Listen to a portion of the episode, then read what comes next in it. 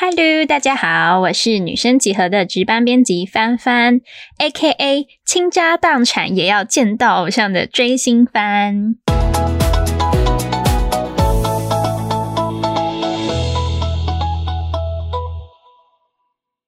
今天呢，我也要来跟大家讲一个，就是我自己身上二零二零年发生的故事。嗯，简单来说呢，这个故事就是我花了我半年的积蓄，打算要漂洋过海去见一个人的故事。不过，我觉得这个故事蛮特别的，是这是一个一定要在二零二零这个很特殊的年份才能够发生的故事。所以呢，今天我们就从头说起。大概呢，在二零二零年的年初，真的非常年初哦，就是大概一月一号、二号、三号之类的这种年初，我就看到有一个消息，是一位我很喜欢的歌手，一个香港歌手，要在新加坡开一场演唱会。然后因为呢，我就是一直都没有机会到香港看他的演唱会，然后他也没有什么机会到台湾开演唱会，所以我就觉得天哪，这个机会也太难得了吧！所以我一定要去新加坡看这一场演唱会。不过那个时候我就想说，嗯，我现在是一个穷学生，也没什么钱，那我要怎么去看演唱会呢？我想，好，那我就从现在开始打工，等到三月底去看演唱会的时候，我应该就蛮有钱的了吧？而且还可以去好好的玩一下，放松一下。而且刚好那个时候就是可能正逢我人生一个蛮没有方向跟目标的时期，就想说，好，这就是给自己设立一个阶段性的目标，要好好的努力，就是让自己去达成这个目标。所以呢，我就开始很努力的。投入到这个准备的过程当中，就是找工作啊，然后开始工作之后，每个月的工作都排到非常的满，然后没有工作的时候就开始计划旅行，就是包括什么机票啊、饭店啊，连机场的接驳车，或者是那个什么 游乐园的快速通关票，我都已经买好了。就我真的花了超级多的心思在准备，然后期待这次旅行。不过呢，就在我已经存够钱。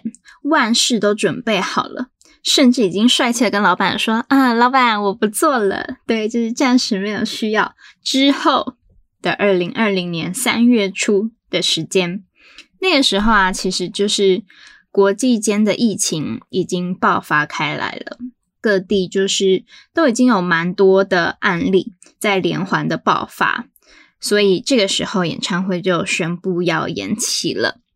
不过那个时候我还蛮沮丧的，因为嗯，那个时候台湾其实也没有什么疫情的严重感。然后我做了这么这么多的准备，甚至把这个当做一个生活重心，结果居然因为这种就是感觉起来非常遥远的事情，然后被延期，就会觉得蛮倒霉的。虽然只是延期而已啦，不过就是觉得。怎么这么衰小？我工作都已经辞职了，然后你知道暑假就是不管是机票啊、饭店啊，就是什么都会涨价。然后这个演唱会还是办在然后新加坡最贵的圣淘沙度假村，但就是什么都涨，然后可想而知，一切都会贵到不行。可是偏偏我又没有收入，要怎么办？而且那个时候疫情开始爆发，就百业萧条，你知道吗？好了，没有那么严重，不过就是确实。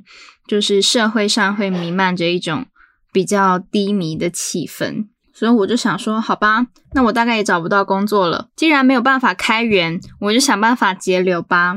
所以呢，我就选择了一种最节流的方法，就是呢，每天在家躺，真的就是在家躺哦，每天无所事事，浑浑噩噩，然后哪里都不去，然后也都不跟人家社交。不过，其实我后来觉得。这是一件蛮不健康的事情，就是你都没有出门跟别人接触到，然后每天在家，其实你连阳光都不会直接接触到，就是可能只有阳光洒进你房间那种。哦，我今天有看到太阳，可是根本就没有照到阳光那样的感觉。然后，其实，在那种情况下，一个人会被关的还蛮忧郁的，然后负面情绪也蛮多的。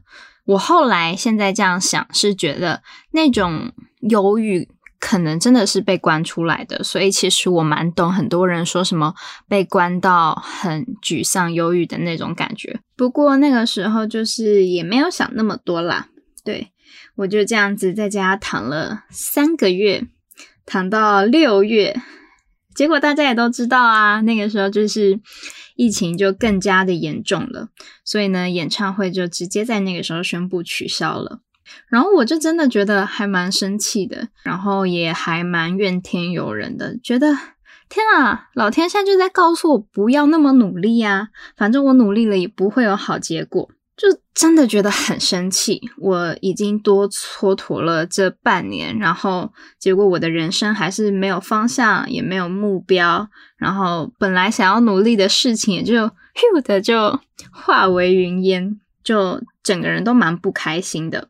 情绪蛮低落的，低迷了大概两个月吧，大概到九月的时候。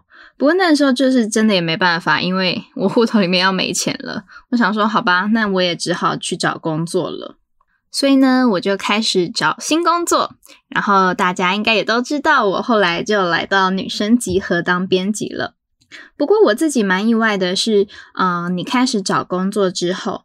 其实开始会跟人有接触，你开始出门之后，你就会觉得整个人开始变得更有生气了，你懂吗？就是不是 angry 那种 生气哦，是就是比较有 energy 那种精力的生气，然后就会觉得自己好像比较正向，能够好好的去生活了，然后你的一些人生态度也比较积极正面了。而且大家也知道啊，就是我们在当编辑，其实每天要写很多的文章，然后也要读很多的东西。其实你真的会有一种你在跟你的读者们一起成长的感觉。所以我就觉得，其实那一个月对我的影响还蛮大的，是我从一个这么低迷的状态，慢慢的又变回比较正向的那个我了。然后我自己觉得还蛮庆幸的。这样的生活呢，就过了大概一个月。快到十月的时候呢，刚好因为就是偶像的生日快要到了，然后就有粉丝发起说，不然我们就来写信给偶像吧。就是因为疫情，然后演唱会延期又取消，大家都见不到我们的偶像的时候，我们就来写信给他吧，让他还是能够感受到粉丝们对他的爱还有关怀，这样子。还因为这个活动，还专程开了一个电子信箱，就是跟粉丝们说可以把信寄到这里哦。不过我自己就是一个蛮。别扭的人，我就觉得还蛮害羞的。你写信到那个电子信箱，不止偶像会看到，可能就是粉丝会员会会长啊，或者他们经纪人什么都会看到。我就觉得，嗯，怎么办？好害羞哦。这个时候呢，就有一个啊，我本来就认识的，应该算是资深粉丝吧。他就是跟偶像也蛮好的，他就跟我说啊，如果。你有信想要直接手写给偶像的话，我也可以帮你转交啦。这样，然后我就觉得哇，好开心哦！一切根本就是正如我意。我正在烦恼的时候，就有人来帮我，来对我提出这样的帮忙，我就觉得好开心。我想，好，那这就是注定叫我要手写。所以呢，我就洋洋洒洒的写了整整四页的信纸，然后就是跟我像讲说，嗯，我本来想要去见你啊，然后我花了很多的时间准备，结果后来落空。到我自己后来现在有很好的生活状态，跟一个比较正向的思考，这些事情我都跟他讲了，然后我就很开心的把这封信漂洋过海的寄到香港去。然后就慢慢的等，等到偶像生日那一天，这位资深粉丝就拍了一张偶像在读信的照片给我，我就觉得哇，天呐，偶像真的在读信诶然后就觉得嗯，好，这件事情还是有圆满的达成结束，他就觉得嗯，很棒。不过呢，事情并没有到这里就结束。我觉得最意料之外的是，在偶像的生日隔天中午。等于就是偶像读信后的半天而已，我就收到一封来自偶像本人的信。对，不是那种给粉丝的一封信，然后谢谢大家的关怀。虽然那样我也会很开心，可是就是这封信呢，我是偶像直接写给我一个人的。然后根据我信里面跟他讲的很多事情，他都做了很多的回复，给了我很多的鼓励还有支持吧。那个时候就觉得。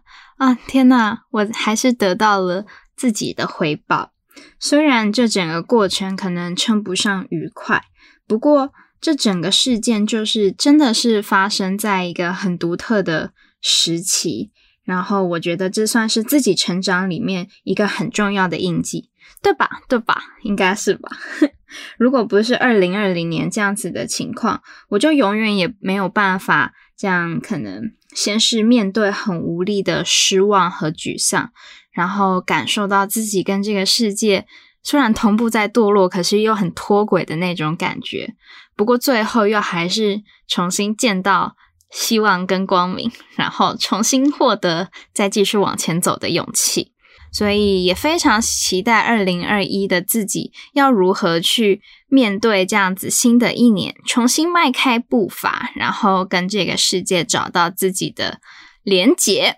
好啦，我的故事就到这里结束。喜欢我们的故事吗？好巧哦，我也喜欢呢。我是今天的值班编辑帆帆。好啦，下次再见喽，拜拜。